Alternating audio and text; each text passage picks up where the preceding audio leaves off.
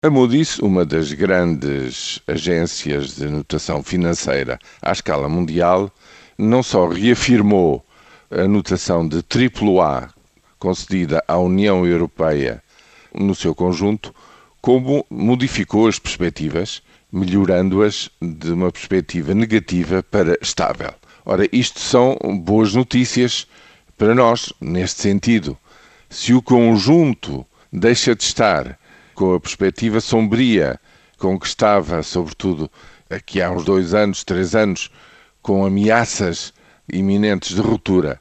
E, no fundo, se foi dotando de respostas e de perspectivas de respostas mais sólidas, que ainda não estão concretizadas, mas que estão em cima da mesa política, de tal forma que as agências de rating reconhecem uma situação mais estável do que aquela que definiam há dois ou três anos atrás, bom, isso significa que efetivamente, para já, do ponto de vista do enquadramento, também a situação da dívida portuguesa está, eh, digamos, numa ecologia, digamos assim, mais favorável.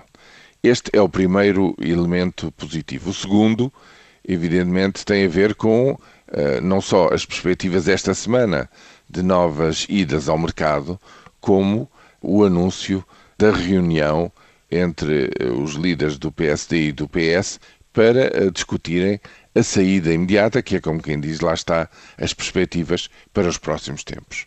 O documento essencial nesta matéria é o chamado DEO, o documento de estratégia orçamental, que não só vai pôr preto no branco aquilo que já está eh, decidido e está a ser posto em prática na política orçamental deste ano, como, sobretudo, isso é que é o, mais importante, as perspectivas para os próximos três anos.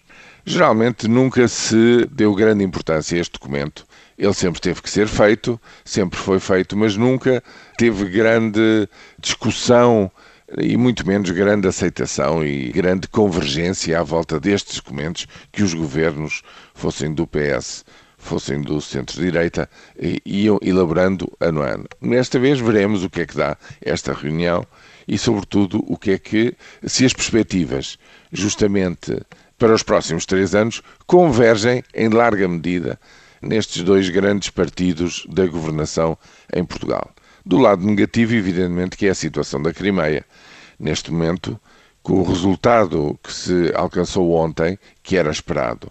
Bem, o que temos pela frente são sanções económicas, maior tensão, indefinição, porventura desvios em termos de trocas comerciais eh, com a Rússia.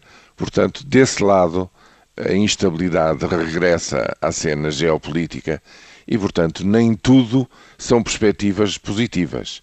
Mas, em termos gerais, no interior da União Europeia, a situação é pela primeira vez agora reconhecida como estando nitidamente melhor do que estava há dois ou três anos atrás.